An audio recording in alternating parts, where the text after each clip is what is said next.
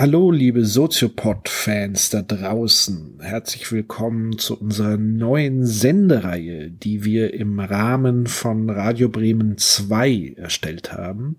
Und dort könnt ihr uns ab sofort alle 14 Tage mittwochs ab 21 Uhr live im Radio hören, per Livestream oder UKW.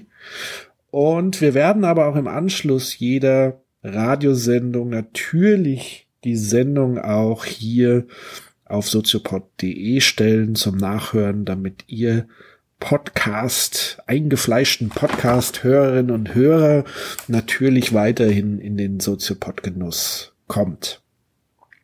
An der Stelle möchten wir uns ganz herzlich bedanken an unseren Unterstützer Frank Köhler. Der hat nämlich ein ähm, Spendenpaket abgeschlossen auf Steady und unterstützt uns damit monatlich und deswegen möchten wir uns an der Stelle bei ihm herzlich bedanken.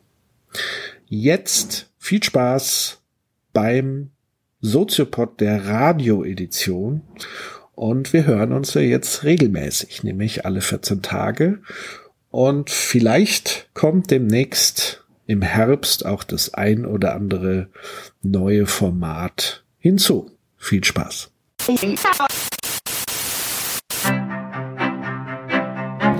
Man, man kann es nicht immer nebenbei laufen lassen, weil sonst verpasst man was. Soziopod. Nee, nee, man muss mitdenken. Ja, ja, oder gefährlich. Soziopod. Herzlich willkommen zum Soziopod und ich begrüße wie immer recht herzlich Professor Dr. Nils Köbel. Guten Abend, guten Tag. Äh, ich begrüße wie immer Patrick Breitenbach. Hallo. Und für diejenigen, die den Soziopod noch nie gehört haben, weil wir normalerweise ein Podcast sind in diesem Internet da draußen und wir aber hier Premiere feiern auf Bremen 2, vielleicht ganz kurz erklärt, was der Soziopod ist, was wir vorhaben. Ähm, ja, was ist der Soziopod aus deiner Sicht? Ja, der Soziopod ähm, ist so entstanden, dass wir beide ja immer schon über soziologische, philosophische Themen diskutiert haben, auch im privaten Rahmen. Und dann der Idee von dir ja irgendwann kam zu sagen, wir nehmen das einfach mal auf und stellen das ins Internet als Podcast. Und siehe da, viele Hörerinnen und Hörer fanden das gar nicht schlecht und wir haben Klicks bekommen und sind immer bekannter geworden, haben dann den Grimme-Preis, Grimme Online Award gewonnen, tatsächlich 2013. Und so ist der Soziopod eigentlich von einem ganz kleinen äh, Projekt zu einem ganz etablierten Philosophie, Soziologie, Pädagogik Podcast geworden. Genau, so sieht's aus. Und wir sind sehr, sehr stolz, dass wir jetzt alle 14 Tage auch die Hörerinnen und Hörer auf Bremen 2 mit unseren philosophischen, soziologischen, pädagogischen Gesprächen beglücken können, hoffen wir. Und als erstes Thema haben wir uns gedacht, ist es vielleicht für diejenigen, die komplett neu dabei sind, vielleicht mal ganz interessant, über grundsätzliche philosophische Strömungen zu sprechen. Also welche philosophischen Denkrichtungen gibt es eigentlich? Und die werden wir dann immer wieder mal auf verschiedene Themen dann im Folgenden ähm, anwenden. Und Nils hat sozusagen etwas im Gepäck. Ja nämlich ein, eine wunderbare Metapher, ein wunderbares Bild. Genau. Erzähl doch mal. Ja, wir haben ja auch für das Buch, das wir herausgebracht haben, diese Metapher verwendet als Untertitel, nämlich Streifzüge durch den Garten der Philosophie heißt das. Und dieses Bild des Gartens der Philosophie kommt von einem sehr bekannten Philosophen, der Erfinder der Geisteswissenschaften, könnte man sagen, nämlich von Wilhelm Dilthey. Mhm. Und äh, wir dachten uns ja, dass dieses Bild des Gartens auch ganz schön ist, erstmal diese erste Folge zu beginnen, indem wir diese Grundzüge, wie man über die Welt und über sich selbst nachdenken kann, vorzuzeichnen in verschiedenen Grundelementen, die da auftauchen. Mhm. Vielleicht ganz kurz ja. zu Dilthey. Genau. Wilhelm Dilthey war ein Historiker, Philosoph, hat im Übergang gelebt vom 19. zum 20. Jahrhundert war eine interessante Zeit, weil es in dieser Zeit ganz viele Neuerungen gab, aus der Psychologie herkommt, bei Freud zum Beispiel, in den Sozialwissenschaften, in der Philosophie. Und Dilthey, Wilhelm Dilthey, hat so eine besondere Perspektive gehabt, die bis heute sehr wichtig ist, nämlich eine konsequent historische Perspektive. Er hat gesagt, wenn wir äh, die Frage nach dem Sinn des Lebens, was die Philosophie ja stellt, oder der Sinn der Welt, Sinn unserer Existenz stellt, ist es sinnvoll, nicht nach allgemeinen Wahrheiten zu fragen, die unabstößlich dastehen, sondern sich anzuschauen, zu rekonstruieren, wie wurde denn eigentlich über diese Frage nachgedacht im Verlauf der Geschichte. Und er hat diese Methode auch geisteswissenschaftliche Forschung genannt, in Abgrenzung zur Naturwissenschaft. Also Naturwissenschaft beschäftigt sich mit den materialen Dingen der Umwelt und die Geisteswissenschaft beschäftigt sich mit den Bewegungen des menschlichen Geistes in der Geschichte. Das heißt, was bringt der menschliche Geist alles hervor? An Kunst, Literatur, Philosophie, Musik? Und welche Strömungen der Bewegung des menschlichen Geistes in der Geschichte kann man an diesen Artefakten, an diesen Ausdrucksgestalten des Geistes sehen? Das war seine Fragestellung. Mhm. Das Damit, heißt, er bietet sozusagen uns an, aus welchen Perspektiven genau. kann man philosophische Fragestellungen ähm, ja, betrachten und genau. benennt es entsprechend. Was wären denn so klassische philosophische Fragen für die, ja. die sich noch nie mit Philosophie genau. so großartig beschäftigt haben? Also die Philosophie, der wird ja oft vorgehalten, dass sie Probleme schafft, die es ohne sie gar nicht geben würde. die Philosophie stellt eigentlich immer die großen Fragen nach Sinn und Bedeutung von Existenz. Also warum gibt es die Welt? Warum sind wir hier? Welchen Sinn hat das Leben? Was heißt es, Mensch zu sein, Bewusstsein zu haben, Sprache zu haben, Vernunft zu haben? Das sind die Fragen der Philosophie. Beginnt ganz früh im europäischen Raum, vor allem in der griechischen Antike. Da gibt es die großen Philosophen der griechischen Philosophie, Platon, Aristoteles, die genau diese Frage nach dem Letzten gestellt haben. Was ist das, was Wirklichkeit überhaupt erst erschafft? Gibt es Gott oder etwas Göttliches? Gibt es einen Urgrund des Seins? Und wenn ja, wie sieht der aus? Und da hat dieses Denken für den europäischen äh, Raum ganz stark begonnen. Mhm. Es gibt so, Karl Jaspers hat das genannt, die Zeitenwende. Ja, es gibt so eine, eine Zeit um 800 vor Christus, kann man sagen, in denen diese Fragen ganz stark aufgekommen sind. In unterschiedlichen Gebieten Europas wurde über diese Frage zum ersten Mal irgendwie konsequent nachgedacht. Zumindest ist es aus dieser Zeit so dokumentiert. dokumentiert. Genau, da gibt es auch dann Schriften, Aufzeichnungen. Und man kann sehen, dass dort die, die Frage nach dem Logos, also die Frage nach dem Sinn und nach der Richtung der Welt gestellt worden ist. Mhm. Wo ist jetzt eigentlich dann nochmal die Abgrenzung zwischen Philosophie und Religion? Ja. Das werden wir auch äh, im Übrigen dann später in einer Episode ähm, auf dem Sendeplatz hier auch besprechen. Was ist eigentlich Religion? Aber kann man Philosophie sozusagen auch ein bisschen als Gegenpart oder mhm ähnliche Disziplin, Disziplin wie Religion betrachten, die mhm. ja genau eigentlich auch diese Fragen behandeln ja. will. Also ich glaube, Religion, Philosophie, das sagt, Jas, äh, sagt äh, Dilthey auch, das sind so Verwandte, die aber gleichzeitig auch ganz stark in Streit miteinander kommen können, wie das ja so ist bei Verwandten auch. Sie haben äh, ähnliche Fragen zum Teil, nämlich die Frage nach Gott zum Beispiel ist eine Frage, die die Philosophie genauso stellt wie die Religion. Auch die Frage nach dem Sinn des menschlichen Lebens wird von beiden gestellt. Nur die Herangehensweise ist natürlich anders. Also die Philosophie versucht alles aus dem menschlichen Denken herauszuentwickeln. Also man könnte sagen, Denken von unten. Also alles, was wir begründen und verstehen, muss aus dem menschlichen Denken heraus entwickelt werden. Und Religionen haben ja, zumindest die monotheistischen Religionen haben ja so eine Idee des, äh, des ähm, Informationsgebens von oben. Sie haben ja sowas wie Offenbarungsschriften zum Beispiel, heilige Schriften, die Bibel, der Koran zum Beispiel, in denen ähm, angenommen wird, dass das Letzte, also Gott, sich gemeldet hat von sich heraus und gar nicht das aus dem menschlichen Denken entsteht, sondern von oben kommt. Mhm. Und deshalb arbeiten Religionen häufig mit solchen heiligen Schriften und die Philosophie arbeitet immer nur mit menschlichen Schriften, könnte man sagen. Und das ist so ein bisschen der Unterschied zwischen Religion und Philosophie im Anspruch her. Mhm. Religionen haben oftmals den Anspruch, dass sie ja eben nicht etwas erfinden, sondern etwas aufnehmen, was von oben kommt, was vom Göttlichen auf den Menschen zukommt. Und Philosophie entwickelt alles aus dem Menschen heraus. Kann man dann fast so ein bisschen plakativ auch sagen, dass Religion mehr Antworten gibt und Philosophie mehr Fragen stellt? Kann man sagen. Also Religion versucht halt in der modernen Fassung auch Philosophie und Religion zusammenzubringen. Wie gesagt, wir brauchen auch die Philosophie, um das zu verstehen, was zum Beispiel in den Schriften steht. Von daher gibt es natürlich auch so eine Bezugnahme ganz stark der Theologie, die dann sich mit der vernünftigen Begründung von religiösen Aussagen beschäftigt und der Philosophie, die dann aus dem Denken heraus Antworten oder Fragen stellt hinsichtlich dieser großen Perspektiven. Man könnte sagen, Philosophie ist von unten und Religion ist von oben gewissermaßen. Und die treffen sich aber natürlich dann irgendwo in der Mitte, mehr oder weniger auf der einen oder anderen Seite. Wobei natürlich die Kritiker der Philosophie jetzt auch sagen würden, naja, die großen Philosophen haben sich ja auch so ein bisschen gottähnlich äh, ja. zum Teil verhalten, indem sie eben ihre Theorien als die Antwort ja. auf die Fragen dieser Welt sozusagen zum Besten gegeben haben und da auch wenig ähm, andersartige Meinung erstmal zugelassen haben Klar. in dem Sinne, sondern sie ja. so als Wahrheitsverkünder genau. auch unterwegs waren. Also gab es ja auch viel Konflikte zwischen Philosophie und Religion. Also in der Geschichte gibt es ja immer wieder auch ähm, Leute, die Religion ja gerade überwinden wollen mit Hilfe der Philosophie zum Beispiel. Ja, die sagen, also Religion ist irgendwie dieses von oben können wir nicht machen, wir machen jetzt nur noch Denken von unten. Aber das würde Dilthey auch sagen, beides gibt es bis in die Gegenwart hinein parallel zueinander. Wir haben Philosophie genauso wie es Religionen gibt. Also da gibt es keine Entscheidung bis jetzt letztendlich, wer da irgendwie besser ist oder stärker ist oder gewonnen hat. Das ist so parallel nebeneinander existieren beide mhm. bis heute. Dann lass uns doch mal die Gartentür aufmachen.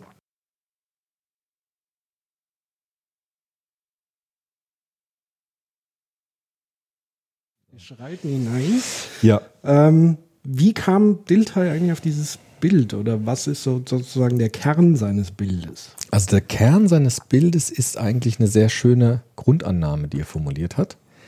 Er hat nämlich gesagt, wenn wir konsequent historisch uns die Geschichte nicht nur der Philosophie jetzt anschauen, sondern auch die Geschichte der Kunst, auch der Literatur, der Musik, kann man sehen, dass es bestimmte Grundhaltungen gibt, die sich historisch herausgebildet haben und die sich in verschiedenen Formen zeigen. Also in der Literatur genauso wie in der Philosophie oder wie in der Musik oder wie in der bildenden Kunst beispielsweise. Und er hat gesagt, anscheinend ist es so, dass der menschliche Geist sich so entwickelt, dass er immer wieder bestimmte Ideen, Konzeptionen, Erfahrungen hervorbringt und diese Ideen und Erfahrungen ums Dasein kämpfen. So wie Pflanzen anfangen zu wachsen und sich einen guten Platz suchen, um möglichst viel Licht, Sonne, Regenwasser zu bekommen, mhm. sodass sie bestehen bleiben, vielleicht sogar größer werden, sich entfalten können und so weiter. Und so hat er gesagt, dass sich auch die Ideen der Menschen eigentlich beschreiben lassen wie ein Garten, in dem es ziemlich wild wuchert, in dem jede Idee versucht sich zu erhalten und manche Ideen schnell wieder zurückgehen oder schnell wieder eingehen, um bei dem Bild zu bleiben. Und manche Ideen werden größer, werden stärker, werden vielleicht Bäume, die dann die Zeit überdauern, vielleicht irgendwann doch zugrunde gehen, aber zumindest länger erhalten bleiben wie andere Pflanzen. Ich habe ja da auch ein schönes Zitat von Dilthey, wo er das mhm. sehr schön sagt eigentlich. Und zwar kann man sagen, äh, also sagt Dilthey, dass äh, Philosophie und äh, Geistesbewegungen wie ein wuchender Garten aussehen, wie eine, Zitat Dilter jetzt, wie eine Vegetation von unzähligen Formen bedecken Lebensansichten, künstlerischer Ausdruck von Weltverständnis, religiös dominierte Dogmen, Formen der Philosophen die Erde. Zwischen ihnen scheint wie bei den Pflanzen ein Boden, ein Streit ums Dasein und Raum zu bestehen. Mhm. Das ist genau dieses Bild, das er uns anbietet. Was finde ich sehr schön ist, weil er auch sagt, es geht jetzt nicht darum zu sagen, welche Pflanze ist besser als eine andere. Oder zu sagen, welche Idee ist jetzt wahrer, sondern die Frage ist, welche Idee bewährt sich. Also welche Pflanze wächst weiter und welche geht früh ein. Das ist eigentlich die Frage. Und Dilte hat damit einen neuen Blick eigentlich reingebracht. Nämlich nicht mehr die alten Fragen, welche Ideen sind wahr, was ist Wahrheit und kann ich die erkennen, sondern zu fragen, welche Ideen sind eigentlich die, die bestehen bleiben, die auch Kritik aushalten oder welche sind die, die ziemlich auf schwachen Beinen stehen oder schwache Wurzeln haben und dann schnell wieder eingehen. Mhm.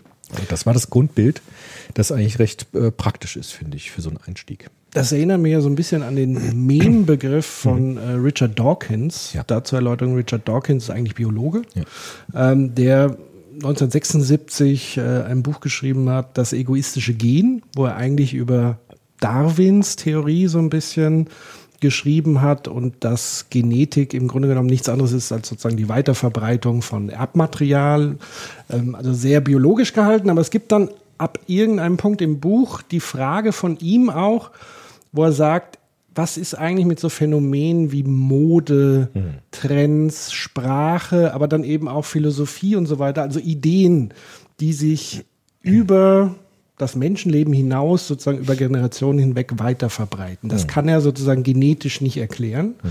Und deswegen führt er den Begriff des Memes, also mhm. von als Pendant zum Gen mhm. quasi ein, wo er sagt, das sind eigentlich Ideen, die sich in erster Linie per Imitation und Weitergabe fortsetzen und sich letztendlich durchsetzen. Mhm. Und auch er gibt da sozusagen keine Bewertung, sondern sagt sogar, dass Menschen nichts anderes sind als Überträger dieser Ideen, dass die Ideen am Ende einfach das Stärkere sind, weil sie zum Teil ja Menschen leben, das genetische Material sogar überleben, im ja. Zweifel.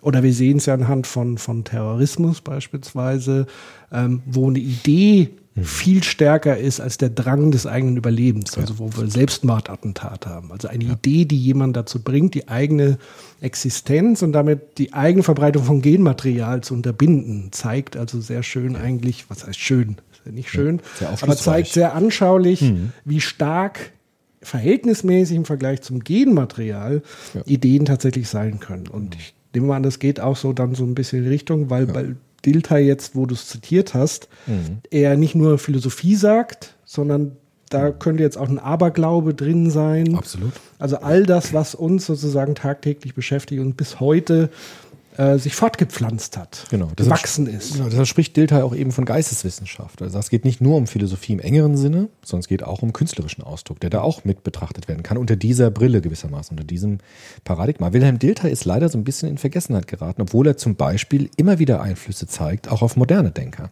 Karl Popper zum Beispiel würde auch Ähnliches sagen. Es gibt Ideen, die sich bewähren und Ideen, die widerlegt werden. Das ist eigentlich ganz ähnlich, wie das der Dilthey sagt. Und deshalb ist es auch wichtig, den Dilthey nochmal in Erinnerung zu rufen, weil der ganz viele inspiriert hat, wie Dawkins zum Beispiel. Und Dawkins kommt ja genauso von der Evolutionsperspektive wie Dilthey auch. Der hat ja auch diesen Garten und dieses Biologische im Hintergrund. Und das ist äh, ganz gut nochmal darauf hinzuweisen, dass der Dilthey eigentlich der ist, der dieses Denken im Grunde in die Welt so ein bisschen eingebracht hat. Mhm. Auf den sich jetzt viele auch beziehen, ohne es zu sagen. Ne? Wobei an dem Punkt, wo du sagst, was sich bewährt hat und was widerlegt wurde, würde ich gerne nochmal mhm. einhaken, weil tatsächlich so ganz vernunftgetrieben ist es ja nicht. Nein. Also das heißt, wir haben ja bis heute sogar Menschen, die annehmen, dass die Welt tatsächlich eine Scheibe ist. Also ja, auch klar. da gibt es eine Renaissance dieser genau. uralten mhm. Mythen, die wir alle für widerlegt halten, die trotzdem immer wieder auftauchen. Also das heißt, mit Vernunft und wissenschaftlicher Ratio und ja. Widerlegen hat es eigentlich gar nichts zu tun, sondern geht es eigentlich darum, ist die Geschichte spannend. Ja. Also das ist die Frage, was ist der Maßstab der Bewährung eigentlich? Bei Popper wäre es die Vernunft, das mhm. ist ganz klar. Bei Dilthey gar nicht, weil er sagt, und das ist das Zweite, äh, was heißt denn, es bewährt sich? Woran bewährt es sich eigentlich? Und da sagt Dilthey, Wahrheit ist da gar nicht so wichtig. Da ist er zum Beispiel wieder ähnlich wie Foucault, der ja auch sagt, Wahrheit ist gar nicht das entscheidende Kriterium bei Weltanschauungen, sondern er sagt, eine Theorie, Idee, eine Weltanschauung, eine Weltdeutung bewährt sich, wenn sie eine sozial integrative Kraft entwickeln kann für eine Kultur. Das heißt, wenn sie eine Selbstbeschreibung liefern kann, die eine Kultur eine bestimmte kohärente Stabilität verleihen kann. Das musst du jetzt nochmal ein bisschen naja, einfallen. Also zum Beispiel im, im europäischen Mittelalter ja. war es das traditionelle Christentum, das eine Weltanschauung entwickelt hat, die hervorragend eine Beschreibung der Kultur gegeben hat, in, der, in den Lebenswelten der Menschen. Also dort war die Kirche eine sozial integrative Kraft, die bestimmte, eine bestimmte Position des Menschen im Kosmos verortet hat, einen bestimmten Sinn des Lebens vorgeschlagen hat. Und diese Weltanschauung hat hervorragenden Dienst geleistet für diese Gesellschaft in dieser Zeit, in diesem Status der Kultur. Und deshalb war auch das Mittelalter ganz stark von dieser religiösen Weltanschauung geprägt. Nicht, weil das jetzt wahr ist, sondern weil das eine sehr starke Stabilität geliefert hat für diese Gesellschaft. Als dann die Aufklärung kam, als dann die bürgerlichen Revolutionen kamen, brauchte man dann eine etwas andere Weltanschauung, weil das Alte dann nicht mehr sich bewährt hat für die neuen Umstürze in Gesellschaft und Kultur. Aber Dilthey würde sagen, jede Weltanschauung hat eigentlich so eine, so eine sozial integrative Funktion. Also ist es, nützt es der Gesellschaft, nützt es der Kultur, in einer bestimmten Weise über sich selbst nachzudenken? Oder schadet es einer Gesellschaft, sodass sie auseinanderbricht, dass irgendwelche Probleme entstehen? Und das ist der Maßstab, woran sich Weltanschauungen bewähren oder nicht. Ja, wobei natürlich das gar nicht so einfach zu identifizieren ist, an welchem Punkt, also auch die Frage, was ist nützlich? Hm, genau. Und für das. eine, also was ist die Gesellschaft ja, ja. und was ist nützlich? Ja. Ähm, vielleicht hilft es da so ein bisschen auch auf einen Soziologen mhm. zu gucken, nämlich Niklas Luhmann, genau, ja. der eine Systemtheorie ja. entworfen hat. Ähm, wer das genauer wissen will, vielleicht machen wir dazu auch eine Sendung, aber mhm. man findet tatsächlich auf unserer Seite soziopod.de ähm, eine Folge zu Niklas Luhmann, wo wir sehr mhm. ausführlich die Systemtheorie ähm, erklären. Also wer jetzt noch kein Wissen darüber hat, kann sich da mhm. nochmal schlau machen. Aber versucht in Kurzform zu sagen, Luhmann würde sagen, ähm, das Christentum ist ein System, mhm. was sich selbst erhält mhm. durch Kommunikation. Ja. Und das heißt also, Kommunikation wäre in dem Fall auch die Kirche an sich, das Gebäude ist eine Form der Kommunikation, ein Ort mhm. und in diesem Ort wird kommuniziert. Es wird Rituale, gebetet, Rituale, gesungen. Ja. Äh, es wird in der Bibel gelesen, die Bibel an sich ist Kommunikation und mhm. all das, wenn das sozusagen permanent zirkuliert, mhm ohne Störung von außen, mhm. dann hält sich dieses System sozusagen am, am ja. Leben und stabil. Ja. Und wenn es dann aber immer wieder Störungen von außen gibt, ja. beispielsweise konkurrierende Religionen, die dann auch massiv ins Kriegerische gehen können, oder Skepsis und Zweifel an den Ideen, die dort kommuniziert werden, mhm. dann kann es passieren, dass sozusagen ein System instabil wird. Oder sich neu strukturiert. Und neu strukturiert. Neu und formiert. Neu form Genau. formiert. Auch wieder ähnlich. Also auch da ist Luhmann gar nicht so weit weg wie, wie Dilthey, weil Luhmann würde ja auch sagen, alles in Gesellschaften ist funktional organisiert. Alles hat eine bestimmte Funktion. Systeme bilden sich, weil bestimmte Funktionen da sind, die erfüllt werden müssen. Und so würde das Dilthey im Grunde auch bei Weltanschauungen sagen. Weltanschauungen haben eine Funktion, die nicht einfach nur auf irgendeinen abstrakten Begriff wie Wahrheit geht, sondern es geht auch um die Frage, was, äh, was braucht eine Gesellschaft, um eine für sich kohärente Selbstbeschreibung zu liefern. Ist vielleicht auch ein bisschen jetzt da schon der Punkt, warum das auch nicht ganz ohne ist, so eine ganz relativistische Position zur Philosophie einzunehmen. Man könnte jetzt ganz zynisch sagen, na ja, so ein Islamismus zum Beispiel, so eine ganz totalitäre religiöse Gesellschaft ist ja in Ordnung, wenn es den Leuten, wenn die das so wollen, wenn es okay ist. Da wird es natürlich dann auch wieder mit der Normativität problematisch. Ja? Denn die Frage ist ja, wie du schon sagtest, für wen ist das funktional? Gibt es auch Menschen, die darunter leiden und so weiter? Ja, auch das traditionelle Christentum war ja für viele Menschen dann irgendwann nicht mehr erträglich, sodass es dann auch geändert wurde. Aber ähm, Dilthey würde ähnlich wie Luhmann aus so einer Vogelperspektive das erstmal anschauen, würde sagen, es gibt eine sozial integrative Kraft und die bringt bestimmte Weltanschauungen als Selbstbeschreibungen von Kultur hervor. Und diese, diese Weltdeutungen sind nichts anderes als Selbstbeschreibung des Menschen in den Kontexten, in denen er lebt. Genau. Und skeptische Fragen wäre in dem Fall dann eine permanente Überprüfung Zum Beispiel.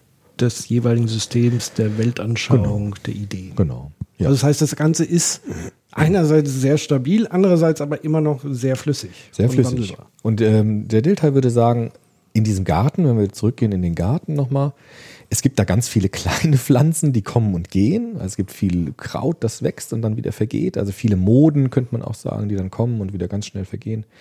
Aber es gibt dann in diesem Garten, sagt Dilthey, solche groß, größeren Pflanzen, so Bäume, könnte man sagen, Mammutbäume.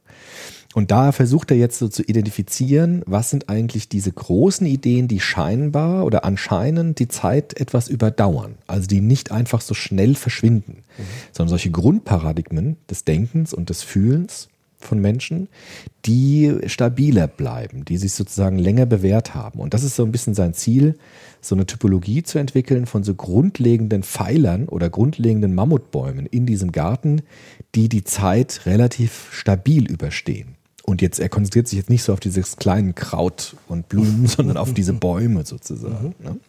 Dann gehen wir sie doch mal durch. Gehen wir mal durch. Vielleicht noch einen Satz vorher, auch bei Dilthey auch sehr schön. Er sagt, Weltanschauungen, das ist ja auch ein sehr altmodischer Begriff, aber ich finde ihn einfach erstmal für den Einstieg gar nicht so schlecht. Wir behalten den mal, Weltanschauung. Weltanschauungen entstehen nicht einfach dadurch, dass Philosophen sich an den Schreibtisch setzen und eine Idee aufschreiben und ab dann gilt sie, sondern Weltanschauungen entstehen eigentlich durch die Lebenspraxis selbst. Also zum Beispiel haben wir Menschen die Erfahrung, machen sie äh, immer, dass wir Körper haben und dass diese Körper zum Beispiel krank werden können. Oder dass ich mir das Knie stoße und dann Schmerzen habe. Das ist so eine Lebenserfahrung, an der, an der kommt man nie vorbei als Mensch. Und wir neigen dazu, diese grundlegenden Erfahrungen unseres Lebens zu verwenden, um daraus Weltanschauungen zu bauen. Wir haben zum Beispiel die Erfahrung des Körperlichen, des Materialen. Wir haben aber auch die Erfahrung, dass wir Entscheidungen treffen können. Dass wir irgendwie so etwas haben wie Freiheit. Und diese Grunderfahrungen des Menschen werden dann extrapoliert oder hochgerechnet, noch besser der Begriff, zu einer Weltanschauung. Das heißt, wir haben immer konkrete Erfahrungen im Leben und die rechnen wir hoch auf bestimmte Grundparadigmen unserer Existenz. Und die Philosophie ist eigentlich nur der letzte Schritt. Dass dann irgendein Philosoph das dann aufschreibt, ist quasi nur so die Spitze des Eisberges im Grunde. Ja, also dass Kant irgendwie seinen kategorischen Imperativ formuliert, ist eigentlich nur das letzte Tröpfchen gewissermaßen. Und drunter ist im Grunde diese Weltanschauung gewachsen in einer Kultur.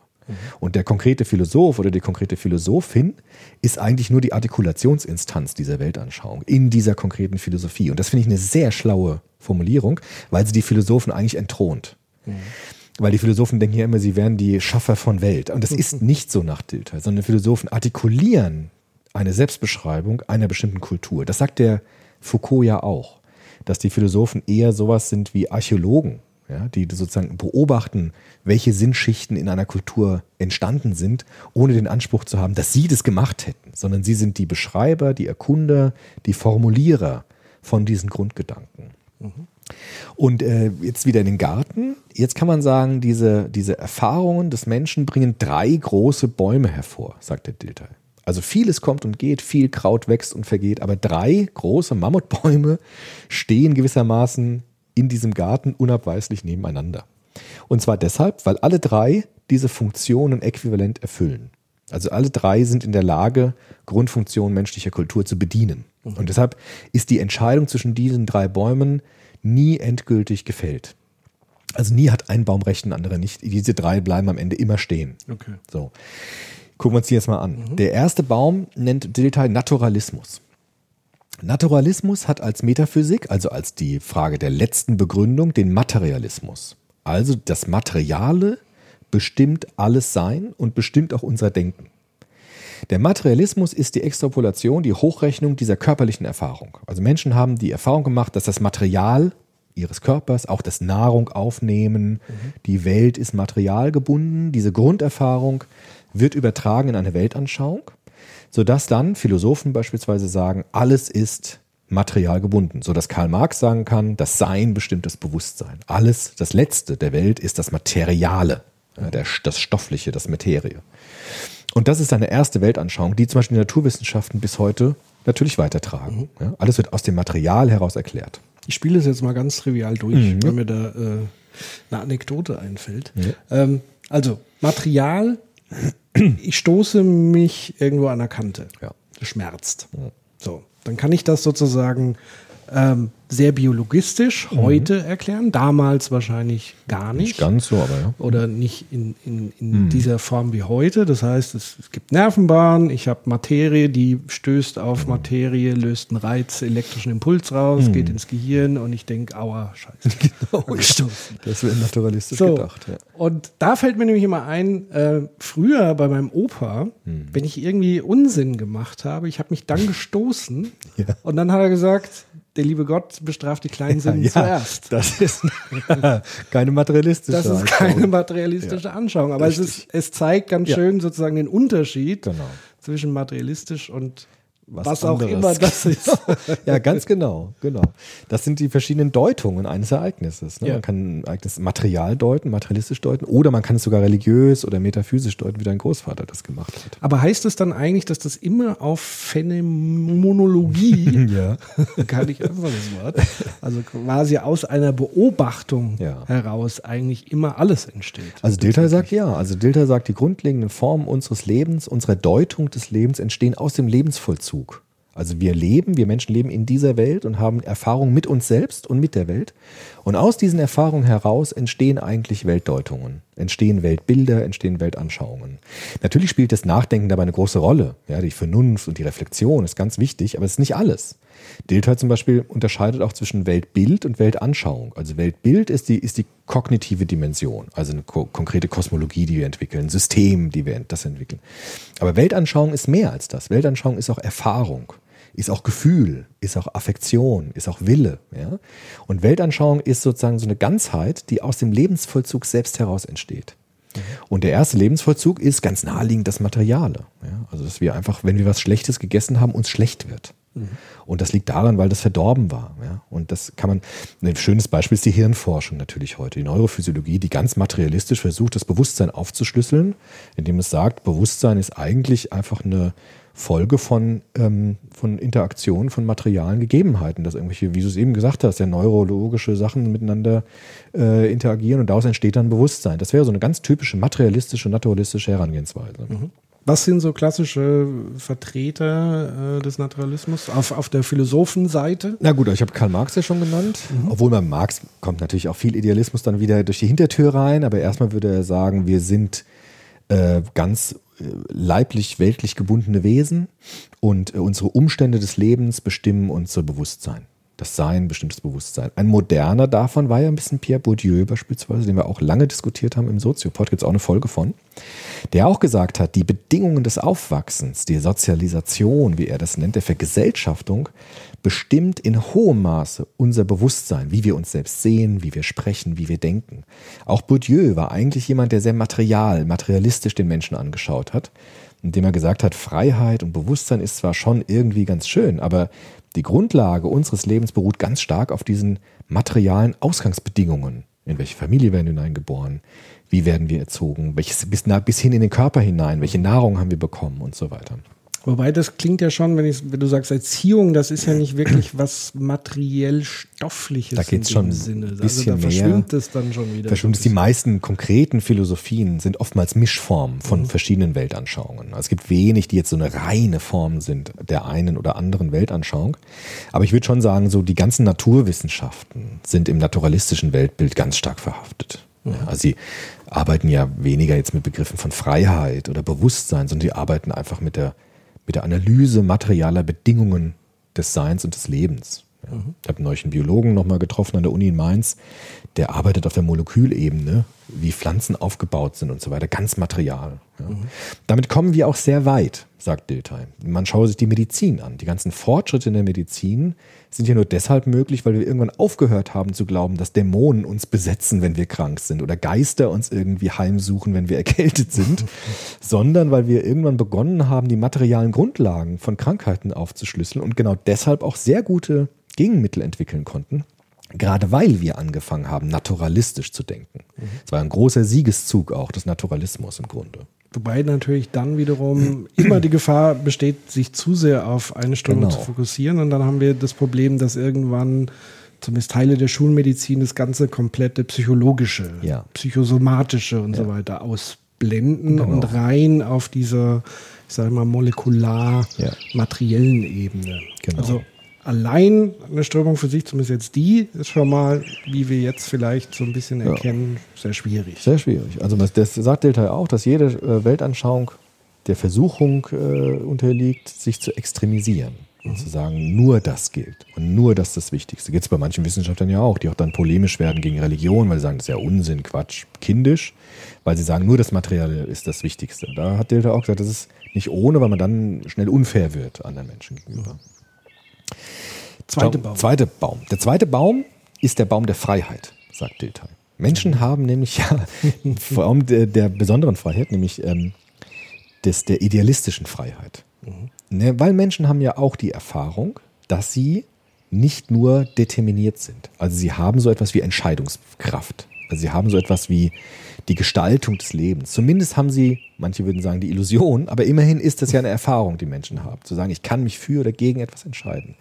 Ich bin nicht nur Sklave meines Schicksals, sondern ich bin irgendwie auch Schmied meines Glückes. Also ich kann etwas tun, damit mein Leben besser wird. Ich kann mich entscheiden für oder gegen. Ich kann mein Leben gestalten. Ich kann mich selbst entwerfen. Ich habe ein Bild von mir, an dem ich arbeiten kann. Ich kann mich bilden, indem ich Bücher lese, meine Weltanschauung verändere, intentional an mir arbeite, um mich selbst gestalten zu können. Das, diese Erfahrung haben Menschen ja auch. Wenn Menschen diese Erfahrung nach oben hin hochrechnen, kommt das raus, was wir Idealismus nennen, nämlich Idealismus der Freiheit. Also der Mensch aus seiner Freiheit heraus ist Schöpfer seiner Welt. Das heißt, äh, sowohl individueller Fortschritt, Ja. permanenter, Ja. Und auch gesellschaftlicher Fortschritt damit als Summe Genau. der Individuen ist sozusagen die Marschrichtung. Genau. Alles wird besser. Alles wird besser. Wenn wir uns denn bemühen. Genau. Und wenn wir die Freiheiten nutzen und in ethisch-moralische Verantwortung nutzen. Ein wunderbarer Vertreter, ich bin ja Pädagoge von Haus aus, ist Wilhelm von Humboldt. Wilhelm von Humboldt war so der, einer der ganz klassischen idealistischen Denker, der gesagt hat, durch Bildung wird der Mensch besser, vor allem wenn er sich an der Antike orientiert, wo der Mensch der Humanismus so stark war. Und wenn der Mensch an sich selbst durch Bildung arbeitet, wird er auch die Welt verbessern, weil die Rückwirkungen dieses Menschen, der an sich selbst arbeitet, dann auch positiver werden, was die Gesellschaft anbetrifft und was die Welt im Ganzen anbetrifft. Von daher gab es ja vor allem im 19. Jahrhundert die Idee eines Fortschrittsdenkens. Also der Mensch arbeitet an sich, vervollkommnet sich durch Bildung, hat deshalb ein besseres Feedback in die Gesellschaft, in die Welt hinein, dann wird alles andere auch besser. Das ist sozusagen klassisch idealistisches Denken. Und umstrittene Ausprägung, da denke ich spontan an den Neoliberalismus. Ja, genau. Gerade So auch auf ökonomischer Ja. Basis. Also das heißt, wo ja auch dieses Narrativ vorherrscht, also diese Erzählung, äh, wo es heißt, jeder ist seines Glückes Schmied. Genau. Also wirtschaftlicher Erfolg, beruflicher Erfolg ist sozusagen nur von einem selbst abhängig, was dann natürlich wiederum ähnlich ideologisch verquer laufen kann, weil es natürlich Ausreißer davon Absolut. gibt. Menschen werden krank, äh, andere Menschen kommen mit ganz anderen Voraussetzungen auf die Welt ähm, und überhaupt generell die Frage, was ist besser und was vergleicht man, ist sozusagen rein monetärer, materialistischer Erfolg der bessere Erfolg? Äh, bilden wir uns deshalb, um später beruflichen Erfolg zu haben? Oder bilden wir uns für uns selbst, um unseren Geist zu entfalten, um genau. künstlerisch tätig zu sein? All diese Dinge. Aber man merkt sozusagen, dass der Neoliberalismus eigentlich an diesem Stamm ja ähm, mit dranhängt. Ganz stark. Als Ast. Genau.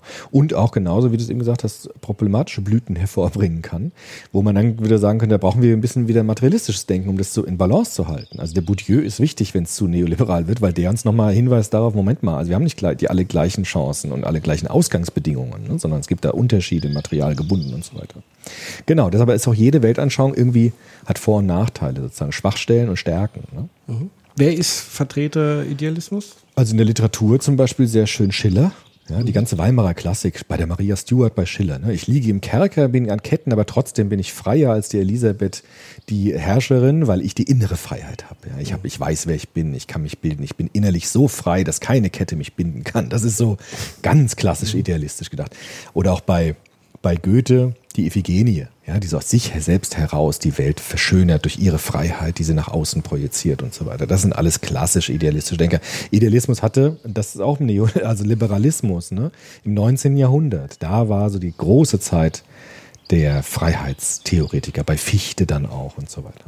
Und in der Musik dann Beethoven natürlich sehr schön und Mozart vielleicht auch, weiß ich jetzt nicht genau, aber da gibt es in der Kunst und in der Philosophie Ausdrücke dieses Denkens, mhm. ja, unterschiedlicher Form. Mhm. Letzte, letzter Baum. Baum. Der dritte Baum. Gibt natürlich noch eine letzte Erfahrung des Menschen, nämlich die Erfahrung, es gibt etwas, was ich selbst nicht herstellen kann, was aber trotzdem nicht material gebunden ist. Zum Beispiel jetzt religiöse Erfahrungen. Mhm. Vielleicht gibt es so etwas wie etwas Göttliches. Ja, etwas, was von außen auf uns kommt, aber trotzdem in absoluter Freiheit auf uns kommt. Also nicht nur Material von unten, das uns determiniert, sondern eine Freiheit, die aber uns übersteigt, die nicht aus uns herauskommt, sondern die von außen auf uns kommt. Religionen würden diesen Form der Freiheit nennen.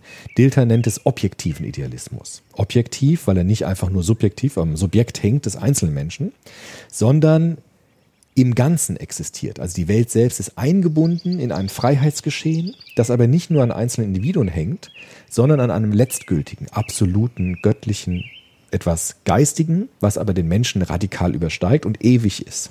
Mhm. Da wären jetzt Religionen mit gemeint, aber auch so Philosophien wie von Hegel zum Beispiel, der auch gesagt hat, die Welt selbst ist in einen Sinn eingeschlossen, den der Mensch gar nicht erfassen kann, weil er radikal den Menschen übersteigt und eigentlich auf das Göttliche verweist, auf das Letzte, auf das Allmächtige verweist. Das ist objektive Idealismus. Aber letztendlich auch von Erfahrungen getrieben. Ja. Also es gibt ja sozusagen diese Erleuchtungserfahrungen, genau. ja. Transzendenzerfahrungen, also all das, was man ähm, den Propheten und so weiter zuschreibt, dass sie eben diesen Gotteskontakt oder Kontakt über das mhm. irdische Dasein hinaus. Ja. Grenzerfahrung. Grenzerfahrung. Also das heißt, Karl Jaspers ja. als Existenzialist, ja, als Existenzphilosoph mhm. wäre äh, in, in diesen Baum einzuordnen. Schon, also mit seinem letzten, mit diesen Gedanken des, des, des, des Gottesbegriffes. Der hat einen philosophischen Gottesbegriff, keinen religiösen, aber er hat auch einen Gottesbegriff des Absoluten. Das würde in diesen, in diesen Baum hineinragen, gewissermaßen. Aber muss sozusagen in diesem Baum das explizit religiös Nein. sein oder geht es wirklich nur um diese Erfahrung? Es geht um diese Erfahrung. Ja. Also auch Dilthey würde sagen, es gibt da nochmal unterschiedliche Erfahrungen. Es gibt religiöse Erfahrungen. Es gibt aber auch philosophische Gottesbegriffe, die sich auch aus dieser Erfahrung heraus speisen. Ja? Also auch Platon hat ja so einen Begriff, dass Materie nur existiert, weil es absolute Ideen gibt, die die Materie bilden und formen. Es wäre auch so etwas wie ein objektiver Idealismus, dass es sozusagen Sinn gibt im Ganzen. In der ganzen Welt gibt es Sinn. Und dieser Sinn ist nicht, nicht einfach nur etwas, was im Individuum entsteht, sondern das, was die ganze Welt umfasst, was eingebunden ist in das ganze, in den ganzen Kosmos. Und äh, Spinoza zum Beispiel wäre auch so jemand. Ja? Es gibt nur eine Substanz, nämlich das Geistige. Und wir alle sind in einem riesigen geistigen Fluss hineingetrieben. Und dieser Fluss ist Sinn und Bedeutung, den wir nur zum Teil erfassen können. Wir sind sozusagen nur so ein Funken haben wir in uns, sind aber eingefasst in einen riesengroßen Sinnozean, den wir gar nicht mit der Vernunft erfassen können. Das wäre objektiver Idealismus. Auch solche Begriffe wie Nirvana aus dem fernöstlichen Bereich, das sind alles objektive idealistische Formen, die so das Ganze versuchen zu erfassen. Ja, also die absolute Stille, die absolute Leere dann letztendlich auch.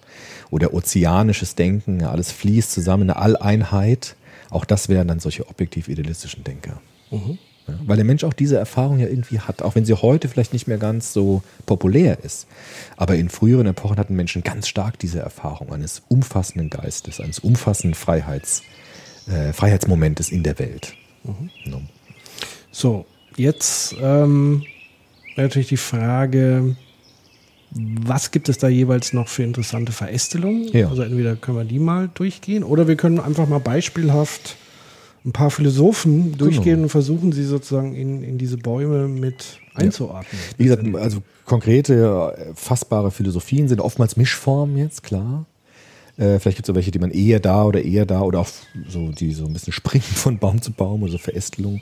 Können wir uns angucken. Ja. Mhm. Oder, ja. oder, was sagt Dilthey eigentlich, äh, wie weit dieser Stamm letztendlich zurückgeht? Kann er das irgendwie nachvollziehen? Also kommt er bis zur Wurzel oder ist eigentlich der Stamm äh, irgendwo im, im hm. Dunklen verschwindet. Ich glaube, letztendlich verschwindet er irgendwie so im Dunkeln, glaube ich. Also Dilthey hat schon gesagt, Kultur vergleichen. Der war jetzt kein großer, ähm, so wie Alexander von Humboldt, der durch die Welt gereist ist und für Kulturen verglichen mhm. hat. Aber er hat schon so die Annahme, dass sich diese Grundannahmen des Denkens eigentlich in allen Kulturen irgendwie auftauchen. Ja, also irgendwie gibt es überall so Naturalismus, objektiver Idealismus gibt es irgendwie überall auf der Welt, in allen Kulturen. Das ist so eine Gemeinsamkeit, würde er sagen.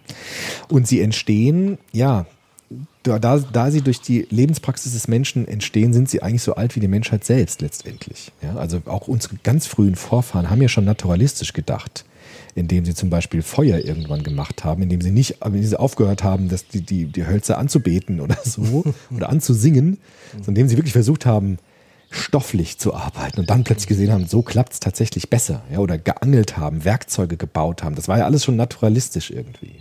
Und es gab schon immer die Regengesänge, es gab schon immer die Wandmalereien, wo Idealismus vorkommt, wo Menschen schöpferisch tätig waren, kreativ waren, künstlerisch waren und auch idealistisch dann schon waren und auch schon irgendwie die Erfahrung eines Absoluten hatten, indem sie äh, diese religiösen Tänze, Gesänge, Formen entwickelt haben, die auch ganz früh zurückreichen bis hin zu unseren frühesten Vorfahren letztendlich. Und von daher würde ich sagen, die Quellen liegen eigentlich im Übergang des Menschen vom Naturwesen zum Kulturwesen. Und dort entstehen dann diese ganz frühen Erfahrungen, die sich dann immer weiter extrapolieren zu den Weltanschauungen, die wir haben. Mhm.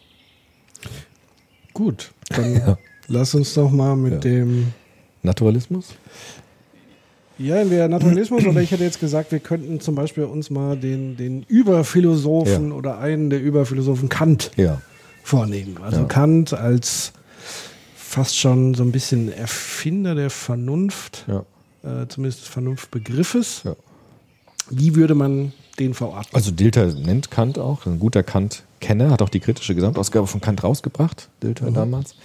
Und er würde ihn in den Idealismus der Freiheit verorten, weil Kant gesagt hat, der Mensch aus seiner Freiheit heraus kann bestimmte ähm, Grundmomente erkennen, die immer Gültigkeit haben, wie zum Beispiel den kategorischen Imperativ. Der kategorische Imperativ ist ja ein Produkt der freiheitlichen Erkenntnis des Menschen. Also der Mensch als Subjekt kann erkennen, indem er die Vernunft anwendet, dass der kategorische Imperativ ein Produkt der Freiheit und ein Produkt der Vernunft ist und aus dem Subjekt heraus immer wieder entstehen kann. Mhm. Deshalb würde Dilthey Kant ganz stark in diesen Idealismus der Freiheit verorten. Wobei Kant, glaube ich, trotzdem, habe ich zumindest das Gefühl, auch sehr geschöpft hat aus dem objektiven ja. Idealismus. Also Absolut. wenn wir jetzt zum Beispiel seinen kategorischen Imperativ mhm. auf die goldene Regel zusammenschrumpfen ja. würden, ja. Ähm, findet man die ja auch schon in der Bibel. also quasi Stimmt. das, was, nee, mhm. tu nicht das, was, nee, ja. wie geht's? Was du nicht willst, das dann mit du. Genau, füg auch keinem anderen zu. Richtig, nur Kant würde einfach eine andere Begründung anlegen. Das äh, hat Kant hat ja gesagt, dass was in der Bibel oder auch in anderen religiösen Schriften auftaucht, ist eben nicht etwas, was von oben kommt, mhm. sondern ist eigentlich ein Ausdruck, der vom Menschen herkommt, den der Mensch dann religiös ausgedeutet hat, was aber eben nicht eine Offenbarung ist von dem da oben an uns, sondern was wir aus unserem Vernunftdenken, aus unserer Freiheit heraus erkennen. Und deshalb, äh, Kant ist ein Denker von unten. Also Kant hat ja die kopernikanische Wende der Philosophie eingeleitet, indem er gesagt hat, der Mensch kommt ins Zentrum, das Subjekt, das erkennende Subjekt. Und der Mensch erkennt nicht nur die Welt, sondern er konstruiert sie eigentlich immer wieder neu, indem er die Vernunft und die Freiheit anwendet, um die Welt in sich aufzubauen, zu reproduzieren, zu rekonstruieren und eigentlich auch dann Vorläufer des Konstruktivismus ist. Ja, also wir erschaffen unsere Welt aufgrund unserer Möglichkeiten, die wir haben. Wir konstruieren, wir erkennen nicht, sondern wir konstruieren unsere Welt. Und deshalb ist das Idealismus der Freiheit. Das bringt natürlich auch manche Theologen in, in, Ja. in die Bredouille, Ja, weil klar. letztendlich, wenn du Konstruktivismus zu Ende denkst, ist Gott dann auch nur eine menschliche Absolut. Konstruktion. Wie Luhmann ja gesagt hat. Also Gott ist eine Konstruktion der Komplexitätsreduktion. Also wir können nicht alles direkt erklären, deshalb setzen wir mal Gott hin und der nimmt uns das dann ab. Das reduziert die Komplexität. War ja auch ganz oft so. Zumal ja äh, Gott scheinbar nicht so mächtig ist, dass er sozusagen ohne das Medium Mensch nicht auskommt. Also man braucht immer einen Propheten, Ja. um Gott zu konstruieren. Es sei denn, das Christentum würde sagen, Gott kommt dann irgendwann selbst in Gestalt von Jesus Christus als Inkarnation des Göttlichen auf die Welt. Was Das natürlich ist ja aber äh, zum einen wiederum ein menschliches ist, Medium ist Sagt die Konstruktivisten. und ein, eine Beobachtung, die von Menschen aufgeschrieben Ja, Also die genau. Mhm. Bibel wurde ja so, also das werden Theologen jetzt bestreiten, wenn ich sage, die Bibel wurde von Menschen Nee, geschrieben. würden die schon von, auch sagen. Genau. Aber, Aber- Gott hat zu ihnen gesprochen. Genau. Also die Perspektive ist da eine andere. Man kann die, die Bibel als Ausdruck des Menschlichen sehen, als, als literarische Produktion des Menschen, so wird sie ja auch gesehen. Oder man kann sie religiös angucken, aus Glauben heraus, und dann wird sie etwas, was mehr ist als nur das, was Menschen sich ausgedacht haben. Und das ist genau die, da würde Dilter jetzt nicht sagen, der eine hat Recht, der andere hat Unrecht, Ja. sondern diese beiden Perspektiven, die sind nie entscheidbar. Also es ist einfach sozusagen zwei Grundhaltungen zu demselben Artefakt. Ja, beziehungsweise ich glaube, der Unterschied ist auch nochmal, dass wahrscheinlich die Menschen, die das mal aufgeschrieben haben, wirklich davon überzeugt Absolut, waren. ja. Und sozusagen von außen viele Atheisten Mhm. eigentlich unterstellen, dass das eigentlich nur so ein Machtding ist, ein Herrschaftsinstrument, Religion, andere zu beherrschen, zu unterwerfen und dass das eigentlich eine Erfindung ist. Ja. Im Sinne von, ich weiß eigentlich, dass ich diese Erfahrung nicht gemacht habe, aber ich behaupte es. Also das heißt, auch, ja.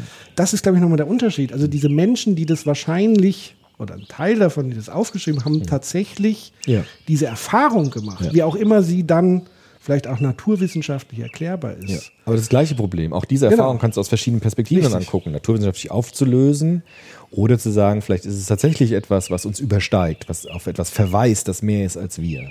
Also auch da ist diese Erfahrung immer eine gedeutete Erfahrung und die Deutungsmuster, die wir an Erfahrungen anlegen, die speisen sich aus den Paradigmen, die wir haben.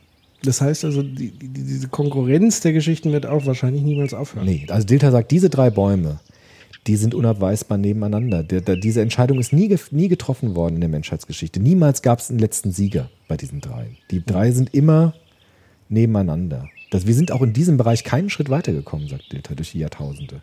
Also kein, niemals hat eine Weltanschauung irgendwann den letzten, den letzten Durchbruch gemacht und alle anderen sind verschwunden. Das ist bisher nie passiert, weil diese drei irgendwie gleichrangig sind und gleiche, gleiche Berechtigung haben, sagt er. Und er sagt immer, irgendwann kommt dann doch wieder ein Philosoph, der objektiv idealistisch ist. Auch wenn es eine ganz lange Zeit materialistisch war, dann kommt das andere wieder stärker vor. Also es gibt, wird nie eine Zeit geben, wo eins ganz weg ist, sondern diese drei, die sind immer so in der Balance zueinander. Wobei das ja bei Moden ähnlich ist. Also wir haben ja jetzt Ja. gerade so ein 80er Jahre Revival, ja. wo man dachte, Gott sei Dank sind die 80er Jahre rum. Ja. Jetzt kommen sie mit voller Wucht zurück. Gibt's auch. Also ja, vielleicht ist es in der Philosophie auch manchmal ein bisschen so. Wobei man heute sagen würde, das naturalistische Denken hat zumindest jetzt in West, westlichen Zivilisationen ganz starke äh, Plausibilitätsstrukturen. Also wir sind sehr stark materialistisch orientiert, naturalistisch orientiert. Aber wir müssen nur ein bisschen weggehen in, äh, in den Nahostraum beispielsweise, wo es wahnsinnig stark objektiv idealistische Weltanschauungen gibt, mit Religion zum Beispiel, die auch zum Teil in Kriegen miteinander stehen und wo da der objektive Idealismus anscheinend ganz stark ist. Ja, also von daher gibt es auch in der, auf der Welt ganz unterschiedliche Schwerpunkte dieser Weltanschauungen, die gerade nicht in Mode sind, aber die gerade vorherrschend sind für eine Kultur, für eine Gesellschaft. Ja. So, Kant haben wir jetzt verortet. Ja. Ähm, wen gibt es denn noch spannenden, den man mal versuchen kann einzuordnen? Na gut, die modernen, man könnte jetzt sagen, wenn man mit Luhmann oder Foucault argumentiert, Das ist ja auch eher Soziologen, Sind Soziologen. Weil Foucault eher auch Philosoph. Ja. Schwierig auch äh, das irgendwie in Abgrenzung zu machen. Aber nehmen wir da mal ähm, Luhmann ja. als alter Verwaltungs. Luhmann, Mensch. das ist, bei Luhmann ist gar nicht so einfach, weil Luhmann, würde man ja sagen, ist nah am Konstruktivismus dran, Also er Ja. wird ja auch sagen, wir konstruieren Gesellschaft immer wieder neu. Jedoch ist, äh, davon daher ist er idealistisch letztendlich. Aber er hat auch viel Naturalistisches. Er hat auch viel Weil Naturalistisches, genau. äh, sozusagen die Ur Die Ursuppe. These, ja. die seine Systemtheorie speist, kommt ja ursprünglich aus der Biologie. Genau. Und da würde er also auch ganz stark naturalistisch verordnen, verorten. Aber ich habe ähm, mal ein Gespräch geführt mit Dieter Henrich, das ist ein bekannter Philosoph, auch ein idealistischer Philosoph, einer der letzten subjektiven Idealisten. Und der hat gesagt, sobald du anfängst mit Funktionen zu kommen, bist du eigentlich schon von der Naturalismus weg. Weil die Materie hat keine Funktion. So eine Funktion ist ja schon wieder etwas auf etwas Bezogenes. Und der hat gesagt, Luhmann hat da immer noch so einen idealistischen Funken mit drin, weil er ja mit Funktionen argumentiert und mit Sinn und Bedeutung letztendlich argumentiert. Und das ist schon wieder so ein bisschen Idealismus mit reingesprüht, damit er überhaupt das erklären kann, warum gibt es das und warum machen wir das. Und deshalb ist Luhmann tatsächlich ein interessanter Fall, weil er einerseits den Materialismus sich bedient, aber dann doch irgendwie auch ide- idealistisch ist mit seinen Funktionsbegriffen. Ja, wobei, wenn man jetzt so Darwin nimmt, Ja. Wird ja oft Darwin auch so ein bisschen falsch verstanden im Sinne von das Bessere setzt sich Nee, durch, ja. sondern eigentlich das, was sich Was in durchsetzt. dem Moment das, genau, was irgendwie durchsetzt. Das heißt Vorteil aber hat, auch, ja. da könnte man behaupten, da ist auch nicht wirklich eine Funktion drin im, im Ja. Mhm. Sinne einer Wertung, einer Wertigkeit, sondern es ist. es entsteht einfach, weil es so Genau. entsteht. Es kann ein Zufall sein, Ja. es kann aber auch wie auch immer sein. Genau. Da würde ich schon sagen, also alle modernen soziologischen Theorien, Luhmann als ganz differenziert, aber auch Bourdieu beispielsweise, die würden natürlich materialistisch eher argumentieren, weil sie ja gerade wegkommen wollen von so einem idealistischen Beschreibung der Gesellschaft, sondern die materialen Grundlagen von Gesellschaft versuchen zu verstehen. Und da sind die modernen Soziologien sehr stark naturalistisch, materialistisch orientiert. Heute gibt es wenig Leute, die wirklich objektiv idealistisch und idealistisch argumentieren. Viele sind sehr materialistisch, zum Beispiel auch die ganzen Philosophen, die sich an die Hirnforschung ein bisschen ran, ranwagen, ja, wie der Metzner in Mainz beispielsweise. Die sind ja auch sehr stark auf diesem naturalistischen Paradigma und gucken dann, was kann die Philosophie aus den Erkenntnissen der Neurophysiologie extrapolieren für die, für die Weltanschauung, die wir heute haben, beispielsweise. Ja? Wo wir dann auch überlegen mit Transhumanismus, wie, wie ist Technik verbunden damit Natur und wie kann uns das vielleicht irgendwie helfen oder was, wo führt das hin? Ja? Und das sind vor allem naturalistische Denker. Das ist heute sehr stark. Kann man eigentlich so behaupten, je mehr Perspektiven, je mehr Bäume man verwendet, desto klüger ist man eigentlich letztendlich? Also, Also im, ich finde wenn man es schon. zumindest versucht. Ja, genau, ich finde schon, also Delta ist, finde ich, ein sehr schönes Modell zu sagen, ähm, wenn wir das ernst nehmen und keiner der Bäume am letzten übrig bleibt, dann müssen wir wenigstens zu, zur Kenntnis nehmen, dass die anderen Bäume auch ihre Berechtigung haben. Und wenn ich auch, wenn ich Naturwissenschaftler bin, darf ich dann nicht mehr spotten über Menschen, die so Begriffe wie Freiheit ernst nehmen. Das war ja in der Hirnforschung lange Zeit ein Problem. Das ist ja Freiheit, das ist ja albern, dass du noch daran glaubst. Ja? Heute sehen die das ja schon wieder anders. Ja? Also kein guter Hirnforscher würde ja so polemisch über Freiheit reden, wie das noch vor 20, 30 Jahren der Fall war. Weil sie erkannt haben, okay, so einfach ist es doch nicht mit dem Idealismus. So einfach kriegen wir den Freiheitsbegriff nicht von der Backe, wenn wir jetzt irgendwelche Nerven uns angucken. Und das ist das, was der Dilthey meint. Also zu sagen, nicht zu vorschnell zu sein, die anderen Grundparadigmen über Bord werfen zu wollen. Weil das äh, klappt eigentlich nicht, sondern man muss immer schon gucken, was sagt die andere Seite und was können wir voneinander lernen von diesen Paradigmen? Und nicht zu schnell zu sagen, das hat sich erledigt, das spielt gar keine Rolle mehr, weil das ist in diesen Fragen meistens nicht der Fall. So, ich glaube, wir haben damit einen relativ guten Überblick geschaffen, zumindest so die, die Hauptströmungen. Und jeder kann ja jetzt so ein bisschen mal die Übung exerzieren zu Hause bei seinem Lieblingsphilosoph oder Philosophin, ähm, in, in welchem Baum die sozusagen passen oder welche Bäume sie bedienen. Das kann Oder ja besetzen. mal ein ganz nettes Denkspiel sein. Ähm, und wir sind tatsächlich am Ende unserer ersten Sendung. Ich hoffe, es hat euch allen da draußen genauso viel Spaß gemacht wie uns mal wieder. Und wenn ihr mehr Soziopod haben, hören wollt, geht auf www.soziopod.de. Dort findet ihr ganz viele Episoden von uns. Und dort könnt ihr auch mitdiskutieren. Und dort wird dann auch diese Sendung abrufbar sein äh, und archiviert sein. Und dort könnt ihr auch direkt kommentieren, uns Fragen stellen, mitdiskutieren, eure Sicht der Dinge auch darlegen. Genau. Dann verabschieden wir uns und wir hören uns wieder in zwei Wochen. Hervorragend. Bis dann. Tschüss. Tschüss.